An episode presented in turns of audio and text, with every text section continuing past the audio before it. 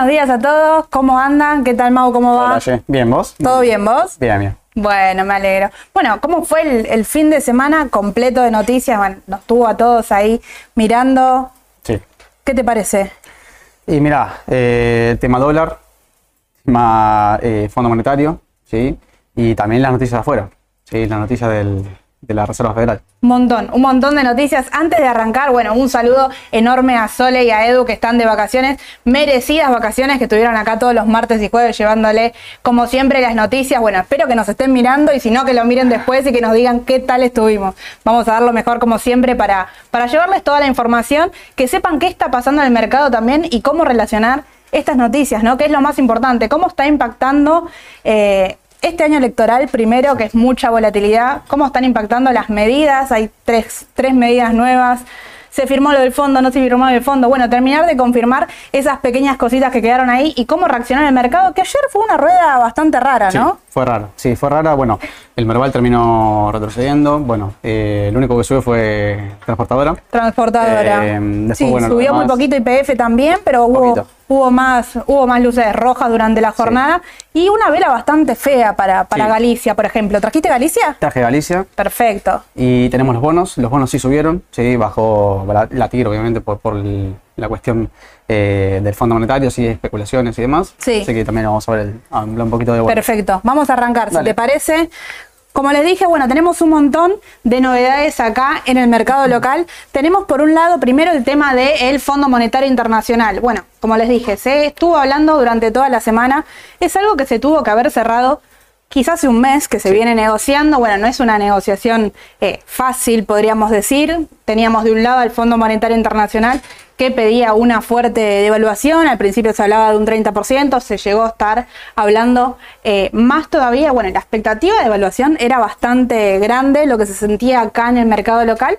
Todo el mundo queriéndose resguardar de esto que estaba pidiendo el fondo. Sí. Pero del otro lado tenemos, bueno, al ministro de Economía y a todo el equipo que por el momento no quiere dar el brazo, el brazo a torcer y es eso lo que demostró también, ¿no? En, Así en es. este eh, acuerdo podríamos decir que si bien le falta la, la firma final y la, la conformidad, aparentemente el fondo está de acuerdo con el segundo punto, que serían las nuevas medidas y también de cómo van a ser lo- los desembolsos, que aparentemente, según dijo Massa, sería lo necesario para poder estar tranquilos un tiempo más, podríamos decir, ¿no? Porque Sí, recién, bueno, antes de arrancar hablaba con Ale preparando todo para ustedes y no todo está confirmado, no es que le- esta parte del Fondo Monetario Internacional ya cerraría todo el acuerdo de acá, toda la deuda del fondo, sino que sería un estemos tranquilos por ahora este año. Claro, así es. Sí, te da un poquito de aire, ¿no? Como para llegar a las elecciones y un poquito más, ¿no? Quizás a diciembre. Quizás a diciembre, sí, sí, esperemos. Sí. Primero, bueno, en cuanto a números, tenemos supuestamente un desembolso en agosto de 7.000, 7.000, mira, tengo, tengo el número acá puntual, así se los digo. Aparentemente son, ya les digo, eh, 7.900 millones de dólares en agosto que entrarían, que con eso se pagarían los 3.000 millones de deuda que hay en julio, ¿sí? con, con eso que ingresaría en agosto se pagaría lo de junio, julio, perdón, y el resto iría para engrosar las reservas, que eso sería lo, lo positivo, eh, que también va de la mano con las medidas que sacó, ¿no? que el problema puntual de ahora en Argentina es, bueno, la falta de reservas que tiene, todo lo que está interviniendo en el mercado de, de cambio, en este caso a través de los bonos, que eso también es importante, que eso también se está negociando con el Fondo Monetario Internacional. Eh, y por otro lado, aparentemente en septiembre tendríamos otro, otro envío de, de capital alrededor de 3 mil millones de dólares. Pero bueno, todo esto está a confirmar. Aparentemente, si están de acuerdo con las nuevas medidas, bueno, todo indicaría que podría ser que, que ingrese el capital, que sería lo positivo, lo que ahora necesitaría, bueno, Argentina para poder continuar, ¿no? Sí, así es. ¿Qué te parece a vos? ¿Ingresará el capital? Bueno, a ver, eh, hay expectativas de que, de que realmente se, se lleve a cabo, ¿no? Entonces, que, bueno, yo diría que más que sí, que no. Eh, eh, bueno, obviamente es una expectativa, como todo el Hasta que no lo veo, no lo creo. Claro, sí, obviamente que puede pasar cualquier cosa, pero bueno, el- el- la- Todo indicaría que sí. Exacto. La realidad es que los rumores son cada vez más fuertes y todo indicaría que ese capital va a entrar, que finalmente Massa está consiguiendo un acuerdo. Pero bueno, esto no fue eh, todo, sino que va de la mano, como les decía recién, de las nuevas medidas. ¿Y qué podemos destacar acá? Bueno, por un lado, el tema del dólar agro. Se incorpora nuevamente un nuevo valor al, está en 340, ¿sí? se, incorporaría ahí el dólar para, para el sector agro. Por otro lado, tenemos también el tema del dólar tarjeta, dólar solidario, dólar ahorro. Bueno, quedaría todo unificado. Sí, ese es un punto importante. Ahí había una diferencia de los que compraban los 200 dólares a través del banco, los que compraban eh, menos de 300 dólares a través de la tarjeta. Bueno, todo eso se unificó. Así que tiene todo el mismo valor. Y acá lo tenemos en pantalla, donde dice dólar tarjeta. Bueno, ese mismo es el dólar ahorro. Actualmente 496,13, que es el número que cerró eh, ayer, ya teniendo en cuenta el, el 30% de impuestos que se le agregó. ¿Sí? Así que ahí tienen directamente el dólar ahorro. Fíjense la cantidad de dólares que tenemos ahora sin incorporar acá en pantalla el dólar agro, que es el que le comentaba recién, el nuevo de 3.40. ¿sí? Tenemos el cierre de lo que fue el oficial, 2.83. Fíjense el oficial, únicamente un aumento de 6% en el mes, que es una semana, nada más para... para terminar julio, parece mentira, un, dólar que viene atrasado. Bueno, ayer el, informal en este caso, el, el blue, que acá lo tienen, duplicó, ¿no? Se, extendió la brecha por más de un 100%. Ayer creció muchísimo, seguramente, lo, no sé si lo, seguiste ahí 24, de minuto a minuto. 24 pesos saltó el tipo de cambio, digamos, eh, paralelo, ¿sí? se le llama. Bueno, la pregunta es, ¿qué pasa con el oficial?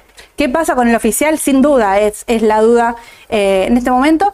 Y además, bueno, ¿cómo sigue el, dólar MEP? Si está caro, está barato, yo creo que es la duda que tenemos todos de forma constante que ahora lo vamos a analizar un poquito más. No me quiero dejar pasar la tercera medida que también implementaron, que es para la importación, que le agregan el impuesto país del 25% para las importaciones de servicios. Ahí quedan exentos energía, educación y eh, entre otras, muy, muy, a ver, entran todo lo que es servicios, todo lo que es energía, sí queda 100% exento y los otros son puntos alternos que hay que ir mirando. Sí, Pero bueno, todas estas medidas eh, y el quite de, retenciones también por parte de la exportación hace que haya miedo, podríamos decir, en, el mercado y el salto del dólar blue que las... Em, la economía en sí, bueno, fue a resguardarse nuevamente a la, moneda, la moneda dura antes de las elecciones, ¿no? Sí, sí, bueno, también un poco eso, eh, la, mirada, ¿no? Lo que ve el mercado antes de las elecciones, obviamente la desconfianza que se hay, ¿no? que, que, ocurre en Argentina, bueno, que hay en, la moneda principalmente y sobre todo, bueno,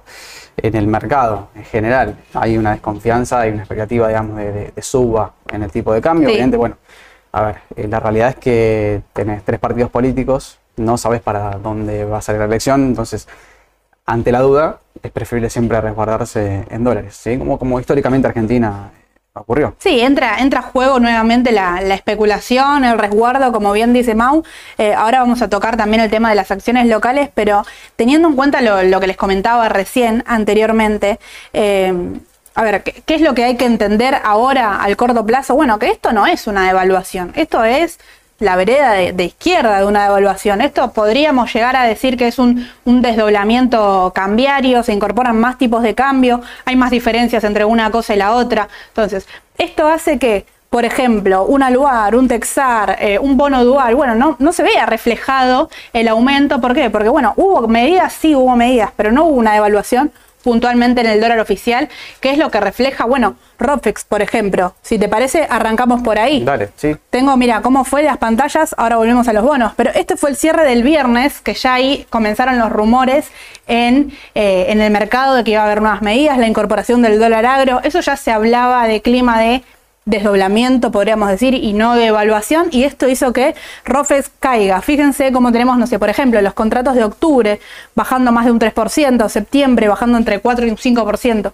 Fue la caída más grande, digamos, de Rofex la tuvo de este mes, la tuvo el día, el día viernes, y el cierre de ayer, que lo tenemos acá, lo mismo, acá tenemos los contratos, octubre 1%, septiembre 0,70, de ayer fue menor la caída, hubo menos volumen también, pero bueno, el viernes con, el rumor, como siempre suena al mercado, reacciona antes, ¿no? Sí, sí, así es. Bueno, obviamente esto, los futuros son pura expectativa, claramente. Sí. Eh, y hay expectativas, bueno, con respecto a, en este caso, al tipo de cambio. Bien. Eh, está bien que lo, Rofex acá, digamos, el mercado de futuros no es un mercado demasiado desarrollado, pero claramente refleja las tasas. Claro. estaban las tasas de, de Rofex hace, hace una semana, una semana y media eh, altísimas, ¿sí? Las tasas estaban altas, sí. Y el clima, bueno, como decíamos recién, el clima de una posible devaluación era grande, ¿no? Total. En el mercado. Eh, todos estaban intentando resguardar. A ver, esto no quiere decir que en uno o dos meses no pase. No es que salimos No. a desarmar posición, salimos a desarmar duales, no. Es más que nada lo que pasa ahora, ya esta semana. Sigan armando la cartera de cara a las elecciones, resguardando el capital, diversificando, como venimos diciendo siempre. Y sí, ahora vamos a ver los gráficos, cómo reacciona el lugar, si es necesario tomar ganancia, ¿no? La realidad es que es un activo de largo como para tener, Sí. ¿sí? Lo que lo único que les estamos mostrando es que con estas noticias, bueno, no sería beneficiado, tampoco estamos diciendo que sería perjudicado, digamos, no sería eh, uno de los factores que haga un, un posible salto, un posible aumento, eso para, para dejarlo en claro. Sí, tal Sí. cual. Más que nada para remarcar que los futuros no, no predicen, digamos, justamente el futuro. Claro. Es simplemente la expectativa que hay hoy en el mercado con respecto, en este caso, al tipo de cambio, de acá, bueno, a agosto, a, a octubre, sí, meses de los vencimientos de los contratos. Perfecto, perfecto, Mau. Y te puse la pantalla del dólar. Comentame, ¿seguiste lo- los dólares, los soberanos? Sí, los bonos, sigo los bonos, obviamente todo el tiempo las, la- las paridades se mantienen más o menos eh, en los precios donde, bueno, donde quedaron hace la última vez que charlamos en, creo que en la decisión justa que habíamos visto los bonos. Sí, lo vimos. Las tasas de interés siguen todavía altas en las puntas cortas, obviamente la curva está invertida, la curva eh, es una curva, digamos, particular porque claramente, a ver, eh, demuestra ¿no? o denota una, un- una cesación de pagos en el corto plazo, es la realidad. No quiere decir que vaya a ocurrir. Es lo mismo que pasa con los futuros, es que la- los bonos, el mercado de bonos también obviamente es pura expectativa. Tal cual. ¿sí? Y la expectativa hoy es que las puntas cortas, o sea, los bonos más vencimientos próximos, digamos, 29, 30, andan con una TIR de arriba del 40%, ¿sí? Cuando un activo en dólares eh, jamás, en, en una situación normal, rinde un 40% en dólares, entonces, bueno, las paridades claramente están, eh, están, digamos, pisadas, por así decirlo, por la tasa de interés alta que tienen, ¿no? Entonces, bueno, Y creo que ahí te, te traslado la pregunta que seguramente tienen, tienen todos ahí. Eh, ¿Compras a este precio? ¿Irá a los 32, a L30, por ejemplo? Tiene ahí una resistencia. Sí, bueno, a ver, eh, yo siempre fui bastante defensor de la, de la especulación con los bonos, ¿sí? Eh, no porque, obviamente, depende del perfil de cada, de cada inversor, obviamente, no es una Sí, sin inversión. duda. Yo lo dije también la otra vez, no, no, no considero que los bonos argentinos en dólares sean una inversión, sino más bien es un activo, son activos netamente especulativos, donde dependen claramente de las condiciones, ¿sí? de, de las condiciones de la, del FMI, de las condiciones de, de las elecciones, de las, primero de las pasos, después de las generales. Bueno, esto es pura expectativa y si la tasa de interés que se le pide a los bonos baja, ¿sí? aunque sea un poco, bueno, se ve reflejado en los precios. Entonces es netamente especulativo. Tenés que arriesgar demasiado, sí, es un riesgo, claramente. Bueno, quizás esa proporción de, de riesgo que siempre decimos, bueno, tenemos por ahí vincular los bonos en esta, a ver, en esta instancia más como un Galicia, por ejemplo, también, ¿no? Con un perfil de Total. riesgo, meter los bonos ahí en esa proporción, Eh, como dice Mau, de un perfil agresivo. Sí tiene la L30 una resistencia a los 32 dólares, esto es real, quien quiere mirar el análisis técnico lo tiene. Ahora 29,80, ayer aumentaron un 2%. La realidad es que al principio se esperaba un aumento mayor, por lo menos en Estados Unidos que comienza la- a cotizar de antemano y se puede ver el pre, podríamos decir, de los bonos, ya estaban en estos valores, estaban subiendo un Sí. 2 hasta casi un 3% y después comenzaron a achicar, que es eso lo que se vio también en el transcurso de la, eh, de la rueda, ¿no? Sí, así es, sí. Pero bueno, en general fue una rueda bastante positiva para la renta fija, eh, no tanto así para la renta variable. Así ahora es. vamos a ver. A ver, tenemos, tenemos acá de la renta variable, Sí, comentame. Eh, no vamos a hacer, digamos, un análisis demasiado detallado técnico, porque eso, para eso estamos a la tarde. Simplemente decir que, bueno, que, Galicia está en una, en una resistencia, así que anda más o menos en los 17.76, 17.80, 18 dólares. Eh, marqué una nueva resistencia quizás en los 18.60, pues en corto plazo. Sí, había definido la figura de, de indefinición, para la redundancia, hace, hace un tiempo y bueno, pegó el salto y nuevamente retrocede. ¿sí? Probablemente, probablemente el activo esté sobrecomprado en el corto plazo. No quiere decir que en el largo plazo eh, no, no- no, pueda hacer de, digamos, hacerse un rendimiento importante, obviamente es netamente especulativo, como vos lo dijiste, Galicia tiene mucha volatilidad, pero eh, para mí, hoy, bueno, habría que ver cómo arrancó hoy, pero... Bueno, y, históricamente el, el sector financiero, más allá de que coincido con vos, de que tiene mucha volatilidad y es un sector de riesgo, eh, no sé si se acuerdan, Soli Edu les había traído un gráfico, si no para el jueves, si lo tengo por ahí lo vuelvo a traer para que lo vean, eh, en donde estaba desde el 2019 ahora y habían trazado una media y el sector financiero estaba muy por debajo, no así el sector energético, Sí. que el sector energético estaba sobre, eh, sobre todo tipo de media, tiene y tiene crecimiento. Mira, acá me, me comenta Leo un 3% arriba de Alicia, así que aparentemente Bueno, inicia nuevamente el clima positivo. Genial. Con ese 3% quizás hasta dónde cerró. No, no llega. No llega todavía a romper la resistencia ahí de 18,50. Pero es positivo. La realidad es que ayer arrancó positivo también. Sí. Había arrancado en el Arrancó casi un bien. 2 arriba. Yo les mandé el audio ayer también y justamente les trasladaba esto, que los bonos estaban arriba, que en el pre Galicia un 2 arriba, que todo indicaba que iba a ser una rueda espectacular y después achicó. Aflojó, sí. Así que vaya mirando el minuto a minuto porque la volatilidad es grande en este momento en Argentina. Puede salir durante el día cualquier noticia que haga que eh, quizá empiecen a, a ver estas fluctuaciones que bueno que, que hay en el mercado y que son normales en estas épocas, a Sí. dos semanas de las elecciones. Sabíamos que iba a ser así, un año bastante volátil, más de lo normal. La Argentina suele tener volatilidad netamente por la cuestión económica, ¿sí? Y este año se le suman las elecciones, se le suma el tema de la definición del Fondo Monetario, bueno, y se van agregando Sí, son muchos muchos puntos, digamos, del lado del fundamental que Total. hace que, fíjense que igual el análisis técnico respeta, pero si llega a haber un acuerdo con el fondo, que ingrese más plata, algo particular, al margen de esto, rompe todo tipo de análisis técnico y esto debería continuar alcista. Sí, bueno, como les decía recién, es el sector que más recorrido tiene, sin duda puede ser el sector que más recorrido tiene, pero es el que tiene más riesgo, también tiene el tema de las LELIX en el medio, así que es importante tener en cuenta, bueno, saber dónde estoy entrando, ¿no? Sí, claro, bueno, el tema de las pa- para quien no, no está en el tema, obviamente es, es la deuda ¿no? que, que emite el gobierno, que el banco es un, es un acreedor, digamos, ¿no? es Sí. un tenedor de deuda. Bueno, esa, esa deuda, esos bonos cortos, eh, porque no dejan de ser bonos, sí, son en pesos, y obviamente son tasas, digamos, es- está hecho para los bancos, sí, está netamente para los bancos. Bueno, básicamente, viste, como se le dice, están empapelados. Bueno, Sí. es básicamente que contienen mucha deuda eh, de- por parte del gobierno. Entonces, bueno, el desarme de las LEX también obviamente que los puede llegar a, a afectar. Contanos, Mau, ¿qué pasó con Banco Macro? Bueno, Macro también es un caso similar, bastante más atrasado que quizá de Galicia. Eh, ayer fue una baja importante, dos y medio. eh, esto es el, el ADR en Nueva York. Eh, pero yo creo que, a ver, mismo caso. Ayer bajó- Misma vela. Misma vela, mismo caso, misma indefinición en el corto plazo, pero si hoy quizás probablemente, si Galicia está arriba, probablemente macro también. Y a ver, netamente desde lo técnico, sí, bueno, tenés una resistencia en 27 dólares, 20 28 dólares más o menos, poquito más, que también venía desde antes. No lo mostré en el gráfico porque mm, se hacía muy largo, pero Y tiene ahí bien ahí un precio de los 26, también importante de monitorear, ya cerró por, por debajo. Sí. 26 y 28 son números importantes en lo que es Banco Macro. Fíjense cómo viene casi que lateralizando, podríamos decir, entre, entre esos valores.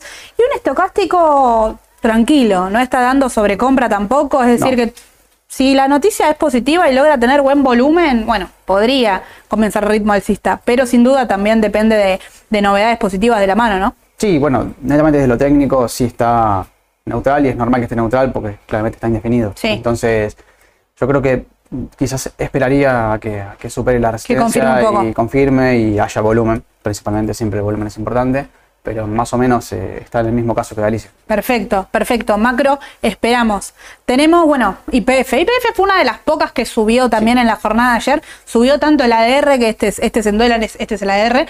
Y acá en el mercado local subió más o menos lo mismo, un 1, 1 y, 1 y algo. Sí. eh, acá en, en el mercado local, en el panel líder.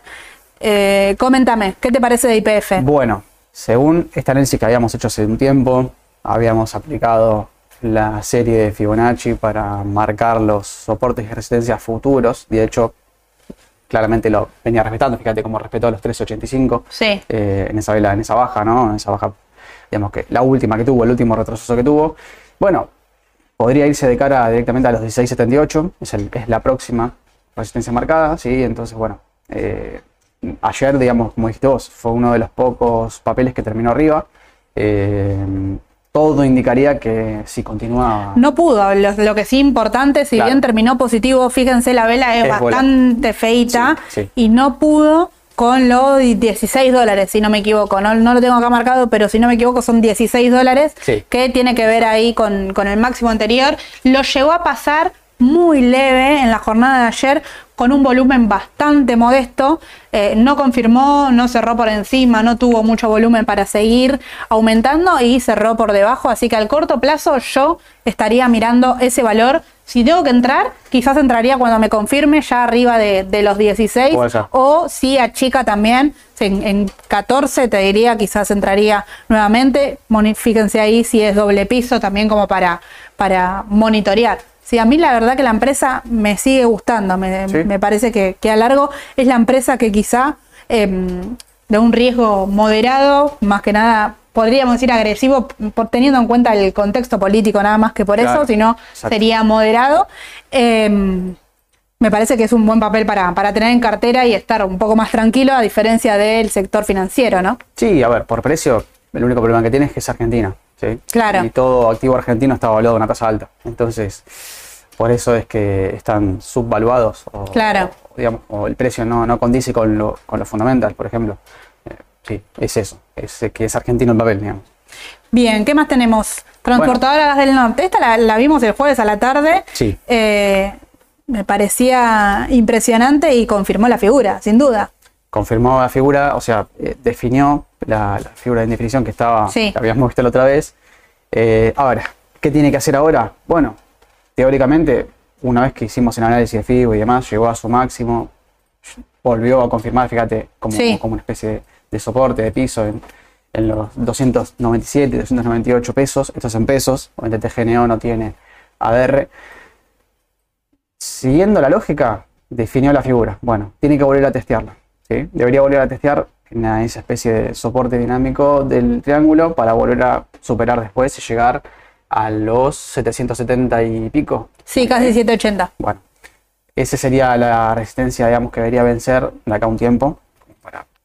Pero a mí me gusta, sí. Bien, es un papel que sí tengan cuidado que viene subiendo muchísimo, sí tuvo una figura de indefinición que esto hace que, eh, bueno, acumul- acumulación seguramente de, de compras durante el papel cuando empezó a lateralizar. Cuando Transportadoras del Norte lateralizaba, todo el sector energético aumentaba Sí. y aumentaba con, podríamos decir, fuerza relativamente.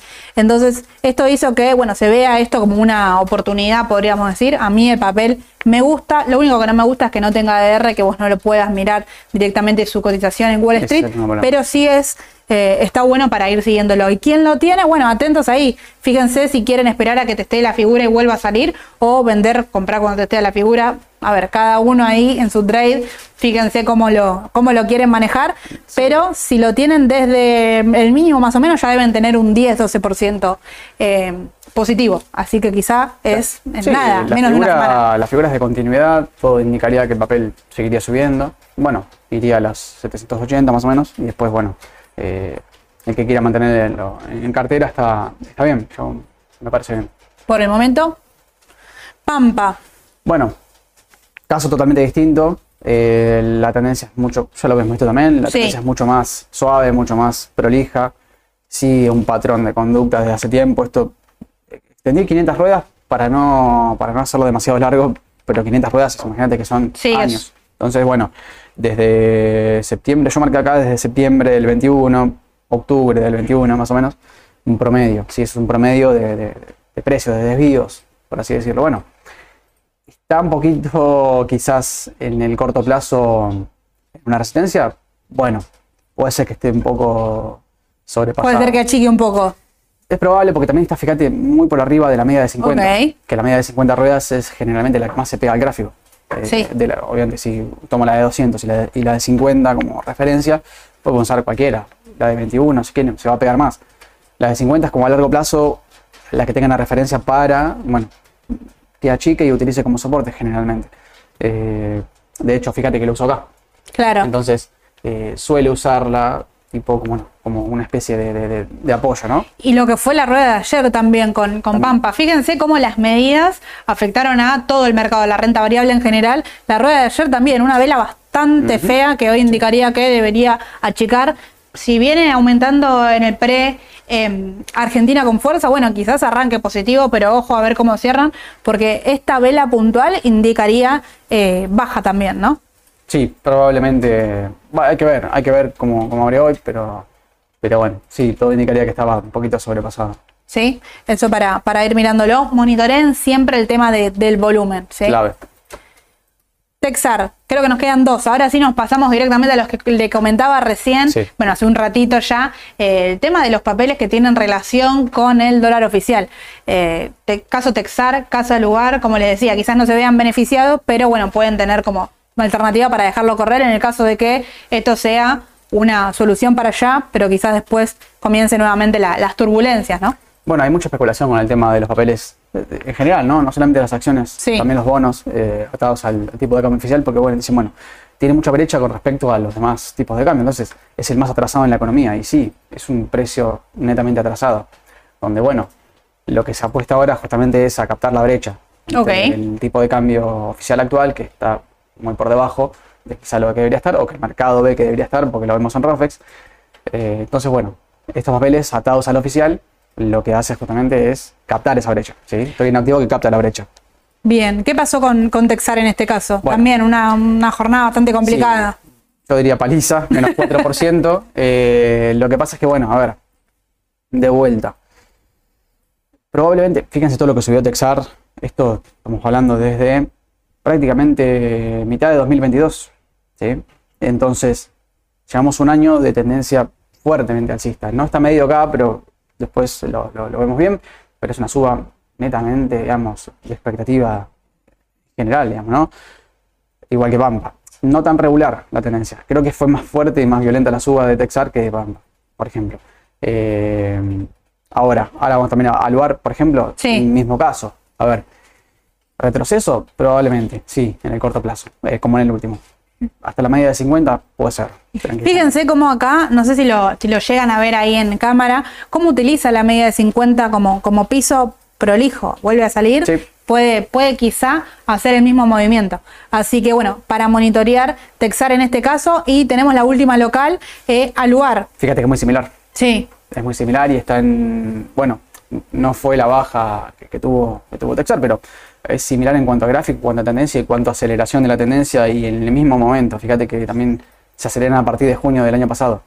Las dos venían con una tendencia un poquito más eh, apaciguada, ¿sí? Sí. Mucho más tranquila y empezaron a, a subir después del 2022, o sea, en junio del 22. Bueno, probablemente se sobrecompre en el corto plazo, todo indicaría que sí, depende del volumen. El volumen empieza. Quizás el estocástico del corto sí está dando, está dando venta. A ver, ¿quién compró? Ya llegó al objetivo que había nombrado Edu. Recuerden que Edu les trajo el gráfico de eh, al lugar junto con Sole, les sabe ahí alrededor de los 360, eh, donde indicaba que es un papel, era un buen papel para comprar, para tener. Bueno, él indicaba como objetivo 480. Fíjense cómo tocó 480 y comenzó a descender. Así que ir monitoreando ahí, quizás quien lo tenga y no lo compró para largo plazo, si no lo compró para un corto, bueno, monitorear ahí el estocástico y si comienza a descender, quizás habría que ya ir tomando ganancia, ¿no? Y yo creo que el corto plazo me parece que se acabó, por lo menos, eh, lo que yo veo.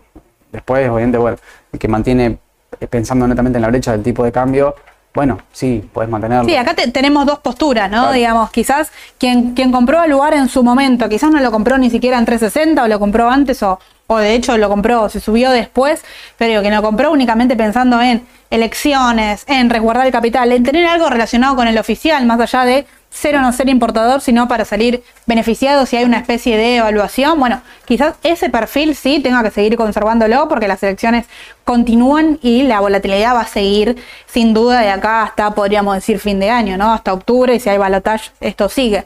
Eh, Mira, yo creo que de- tiene, tiene que ver el tema del tipo de cambio acá. ¿sí? Eh, en cuanto al cambio, a la aceleración de la tendencia que tuvieron Texar y Alba. sí, Así como otras, también Edu nombra Semino, Mora, Sí. bueno, eh, todo tipo de, de- de exportadoras, ¿no?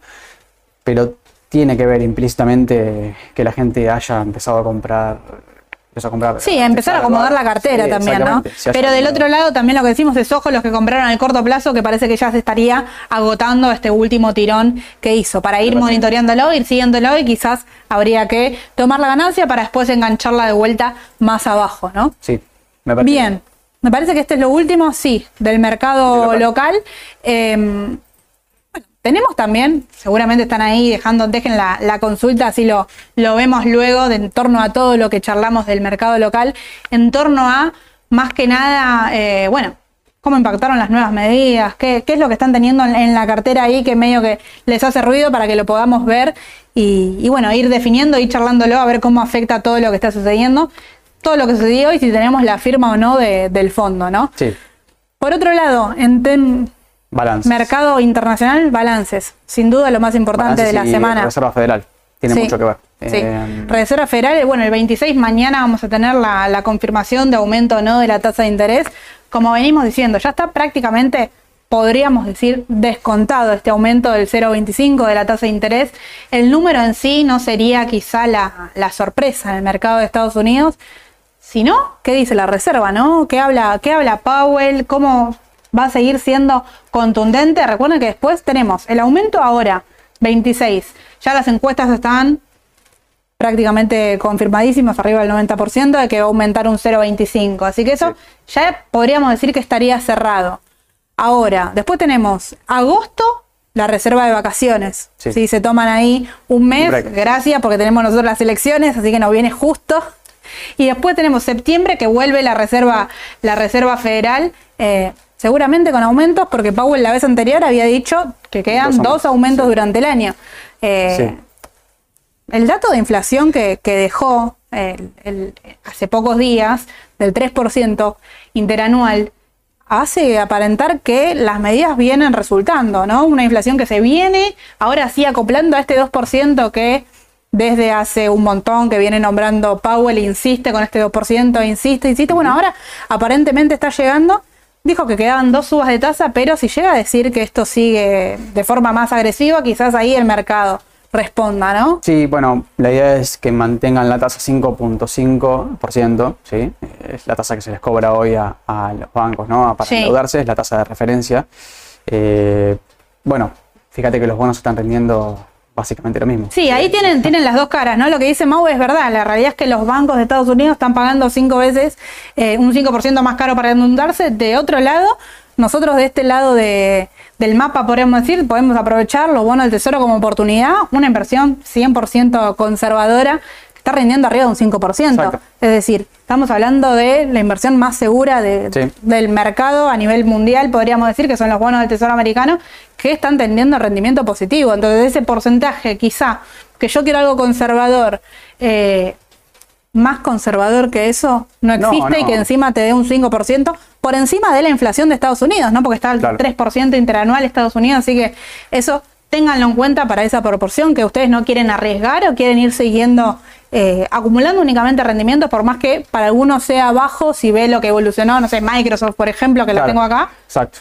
pero no estamos hablando del mismo riesgo, ¿no? Una No. acción tecnológica sensible a balances, a tasa, bueno, del otro lado, bonos del tesoro que lo pueden, lo pueden comprar sin problema. Así que eso ténganlo, sí, ténganlo en cuenta. En torno a, bueno, lo que charlábamos antes, balances, sí tuvimos los balances que se presentaron en- durante el día de hoy. Mira, les comento puntualmente cuáles fueron. Ayer no, tuvimos ninguno destacado, destacado. Tuvimos 3M que vino bien, tanto en beneficios por acción como en ganancias. General Motors lo mismo, vino bien, beneficios por acción y ganancias, ampliamente en, benefi- en, en beneficios por acción.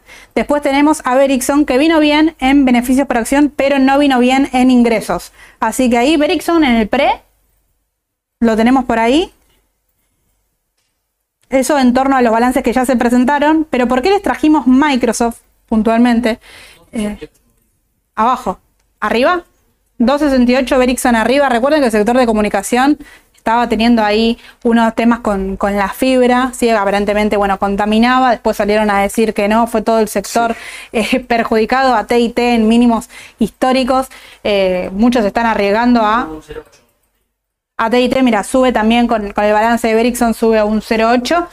La realidad es que es un sector que, si me preguntan si le queda recorrido, sin duda, si es que va a buscar por lo menos el máximo anterior, le queda recorrido. Ahora, es un sector de altísimo riesgo, teniendo en cuenta los precios que, a los precios que, están en este momento y las noticias que vienen siendo negativas. Bueno, por el momento el balance aparentemente responde bien. Sí. Les decía, ¿por qué les traje Microsoft? En el after hoy tenemos Microsoft, Google y Visa. Así que ahí, atento, Microsoft está arrancando la jornada de forma positiva. Acá lo teníamos también. 0,85 arriba, casi un 1% por el momento. Del balance todavía novedades nada. Recién lo vamos a tener después de las 5 de la tarde. Eh, seguramente 5, 5 y 5. Ya, ya tendría que estar los resultados. Así que hoy es la jornada para decidir si tengo Microsoft, si cruzo el balance comprado o no. La realidad es que los últimos días, este tirón que tuvo acá, tiene que ver eh, con el aumento que, le hizo al software premium, podríamos decir, ¿no? Hubo un aumento de casi un, entre un 35 y casi un 50% en su precio, que podría indicar muchísimas ganancias para Microsoft en este caso, y hizo que la acción tenga un tirón importante. Después retrocedió y ahora tiene que definir el tema del balance clave. Bueno, también quien quiera arriesgar, ¿no? Quien quiera arriesgar en un balance tecnológico, una empresa que viene muy bien del lado de los fundamentos, bueno, Microsoft puede ser una alternativa. ¿Qué, te parece, Mau? Mira, un sector donde, bueno, eh, fue lo más destacado en el año, ¿no? En Estados Unidos. Un Nasdaq que subió aproximadamente un máximo del 40%, donde el Dow Jones y el, y el Standard Poor's no lo hicieron, pero ni cerca. Entonces, bueno, Google, Microsoft, eh, Apple, lo mismo. Bueno, son, sector, son empresas que impulsaron el sector. Fíjate todo el crecimiento que tuvieron, todas las sumas que tuvieron desde el principio de año, básicamente. Eh, claramente se ve un cambio de tendencia, pero total, sí, total y bastante claro, donde pues se está confirmado y todo. Yo, a mí, sí tiene riesgo, sí son empresas que por ahí Viste que los gobiernos por ahí se ponen, digamos, a veces a investigar cosas. Google tuvo un problema con Biden, creo, o, no me acuerdo si con Trump. Bueno, eh, bueno, pero en definitiva suelen presentar buenos resultados. Eh, son empresas que, si bien son de crecimiento para alguna parte, digamos, que tiene todavía potencial, son, son bastante de valor. Entonces yo mantendría, es un sector que es un, sí es volátil, sí es riesgoso, pero me gusta a mí particularmente. Habrá que esperar el resultado de, Google y, de Microsoft al final del día y bueno, también recuerda que justo se superpone con la Reserva Federal, con la reunión hoy y mañana. Entonces, bueno, también impacta el tema de la tasa de interés, si bien está descontado, eh, sí, el, tema es claro, eso es lo clave, el discurso, qué dice y cómo lo dice, todo eso va a ser clave en el mercado, más allá del aumento del 0,25, ¿sí? Eso es, es importante entenderlo.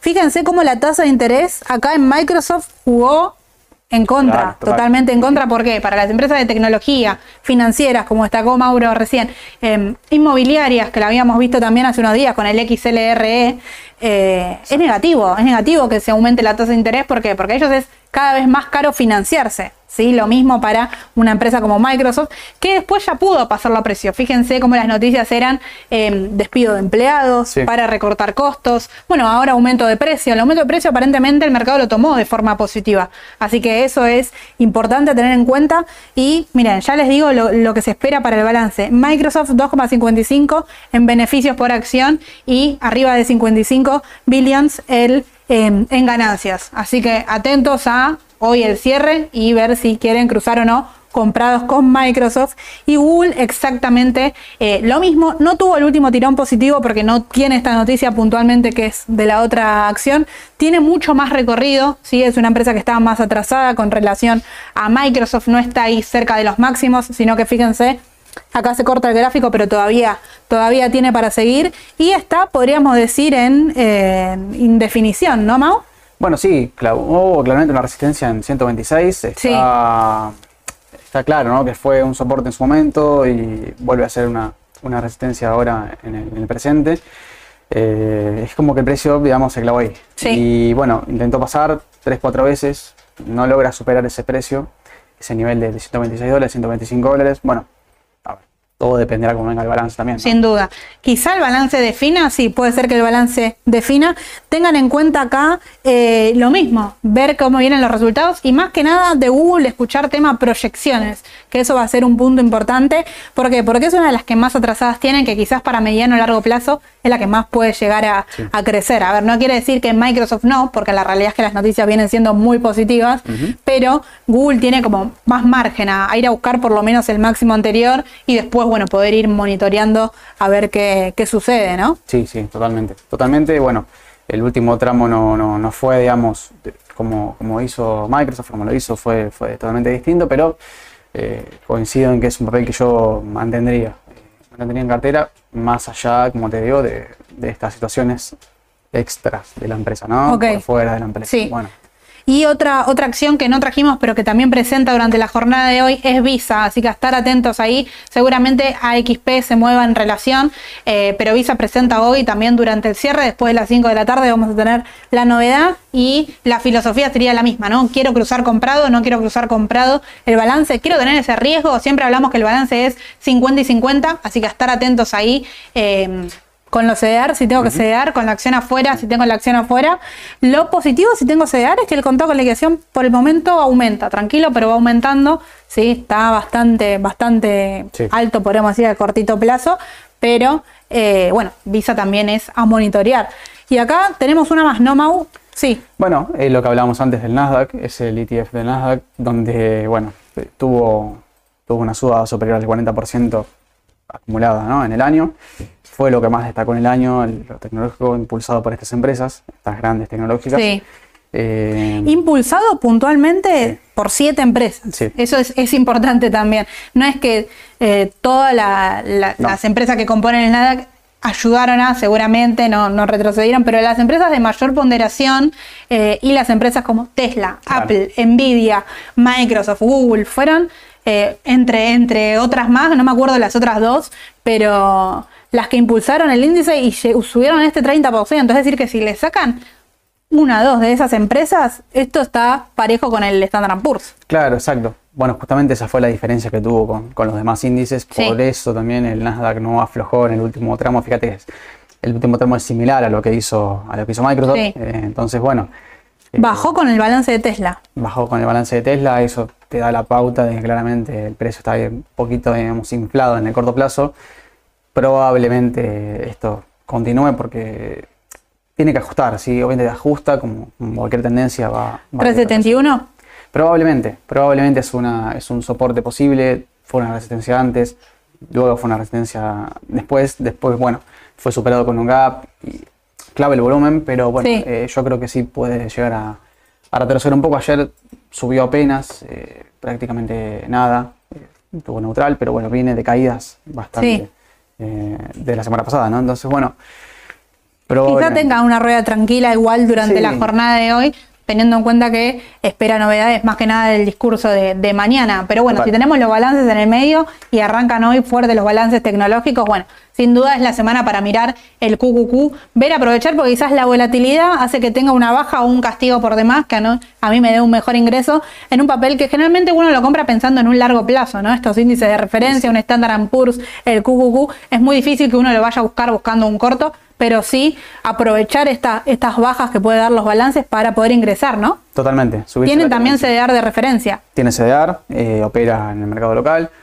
Bueno, eh, aprovechar, digamos, los retrocesos dentro de la tendencia para subirse en la misma tendencia y esperar. Eh, Perfecto. Arrancamos con las consultas, ¿te parece, Mau? dale, A ver, tenemos por acá preguntas. Vamos largando G de 30 y G de 29, la mitad por lo menos, ¿qué te parece? depende. Depende del caso, depende de cuándo lo hayas comprado, depende cuál sea el objetivo. Vamos a, vamos a plantear escenarios entonces. Lo A ver. compré hace. Lo, bueno, primero, el primer caso lo compré en mínimos. Lo llegué a comprar en esos. alrededor de esos 15, Bueno, 15 técnicamente dólares sí. que tocó. Voy largando un poco. Técnicamente están para corregir, claramente. Eh, Ahora, me lo compré la semana pasada. Mirá, si lo compraste la semana pasada es porque yo creo que lo pensás tener a largo plazo. Eh, o a largo plazo. En realidad, en Argentina, a largo plazo es el mes que viene, el otro mes. ¿sí? ¿No ves un retroceso fuerte? Va a depender de cómo, de cómo se Te amplío, desarrolle. ¿viste? Yo te amplío la pregunta. Sí, sí. No, está muy bien, pero depende de cómo se desarrolle el tema del Fondo Monetario, de cómo vea el mercado internacional de Argentina, qué tasa de interés le pida para endeudarse, eso es clave, porque claramente nuestros Sí. bonos reflejan eh, el, el estado en el que está Argentina hoy a nivel internacional. Entonces, bueno, eh, si se le pide una tasa alta o si las condiciones eh, no son las mejores de acá a las elecciones, bueno, eh, obviamente que el precio va a caer, ¿sí? Se le, se le pide una tasa más alta ahora, después de las elecciones, quizás, si el mercado ve que gana un partido político que sea, digamos, inmediatamente favorable al mercado, ¿sí? bueno, la tasa Yo me apuntaría acá, que dice vendo a la mitad. Vendo a la mitad porque viene ganando. Si vengo ganando, bueno, vendo por lo menos algo, tomo ganancia, considero yo eh, la, la pregunta. Eh, tomo ganancia y conservo el resto. Si no vendería el total, eh, para mí quizá te- para tener esa proporción de riesgo, los bonos soberanos pueden ser una alternativa. Eh, los tres partidos políticos, podríamos decir, que están ahí liderando las encuestas, aparentemente no, se- no sería un parámetro negativo para los bonos, sí Claro. clave el tema del Fondo Monetario Internacional, pero por el momento sí, a ver si los tengo con ganancia, bueno, quizás tomo ganancia un poco para bajar el riesgo de la cartera, pero algo conservaría. ¿Qué haría yo? Esa mitad que vos vendés, yo las compro. Vos Yo seguís lo- comprando. Yo lo compro, yo lo compro, yo voy a los bonos porque claramente. Vos tienen- tenés un perfil de riesgo. Tengo un perfil arriesgado, claro, por eso te digo, depende del perfil. Depende del perfil de A- cada uno, ver, sin si te- duda. si te metes en bonos en dólares, porque claramente tenés un perfil bastante moderado a riesgo, Claro. ¿no? Realmente conservador no es. Entonces, eh, yo me subiría. Vos seguís comprando entonces a estos precios. Yo sí, a 30% Perfecto. de su valor original, donde claramente no van a llegar al 100% de paridad, pero apuntando a un 60% de paridad es, es un. Todavía le queda, sí, sin 100% duda. de-. Sin duda, por eso digo, no me, no me desprendería del 100, pero si quiero bajar el riesgo, bueno, sí, es, es, es una de las alternativas. Bien, ¿qué tenemos acá? ¿Qué opinan de Tesla? ¿Buena oportunidad? Después seguimos con la otra. Eh, a ver. A ver, es una empresa también que de- claramente de, de perfil, digamos, arriesgado, netamente volátil. Sí. Pero viene mejorando bastante en cuanto a los números. Se había inflado mucho Tesla en su momento, en 2021, durante la pandemia o el último tramo. Bueno, por expectativa, ¿no? Por Sí. 2020, 2021. Lo que vendía Tesla era básicamente un, un futuro, ¿sí? Un futuro de, de ganancias, ¿sí? Por eso el precio siempre en la bolsa, el precio avanza primero, antes que los números, antes que los balances. Aparentemente Elon, que es quien va marcando el ritmo sin duda de, de su propia empresa, eh, estaba acomodando nuevamente sus números, había eh, el tema de, había disminuido, digamos, el costo para aumentar la cantidad de ventas, hay que ver cómo impacta eso, la realidad es que su balance anterior, si bien fue relativamente bueno, podríamos decir, el tema son las proyecciones, sí, cómo esto eh, continúa en la industria. Por el momento de, eh, de análisis técnico y de precio, ahora los miramos. Sí, si querés, te llevo a la segunda. El caso de Mercado Libre que no despega, sí, es una realidad, no despega. Justo lo estaba buscando cuando Mau estaba comentando eh, de Tesla. Tiene ahí, podríamos decir, un soporte en los precios actuales, 1200, está, acaba de abrir y abrió de forma positiva, está un 0,50 arriba. Eh, 1200, a ver, ¿podría ir a buscar los 1300? Sí, por el momento no tiene fuerza y tiene ahí el balance el 9 de agosto.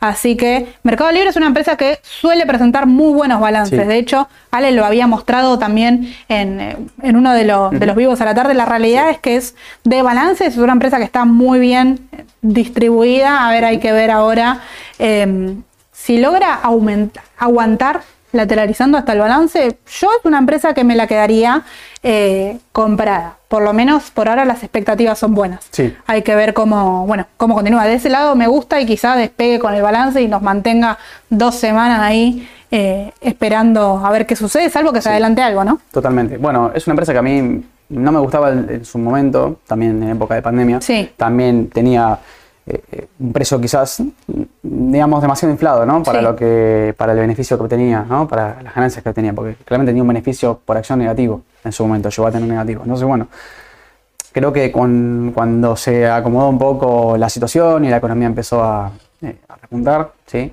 la inflación hizo lo suyo, bueno, el papel, digamos, retrocedió lo suficiente como para que se equilibre un poco los, eh, la expectativa que tenía el mercado en el precio, ¿no? Bien, Entonces yo, para mí, coincido que todavía la tenés. yo la tendría, sí. Bien. Sí. El estocástico sí está bastante alto, te diría que está ahí rondando los, los 80.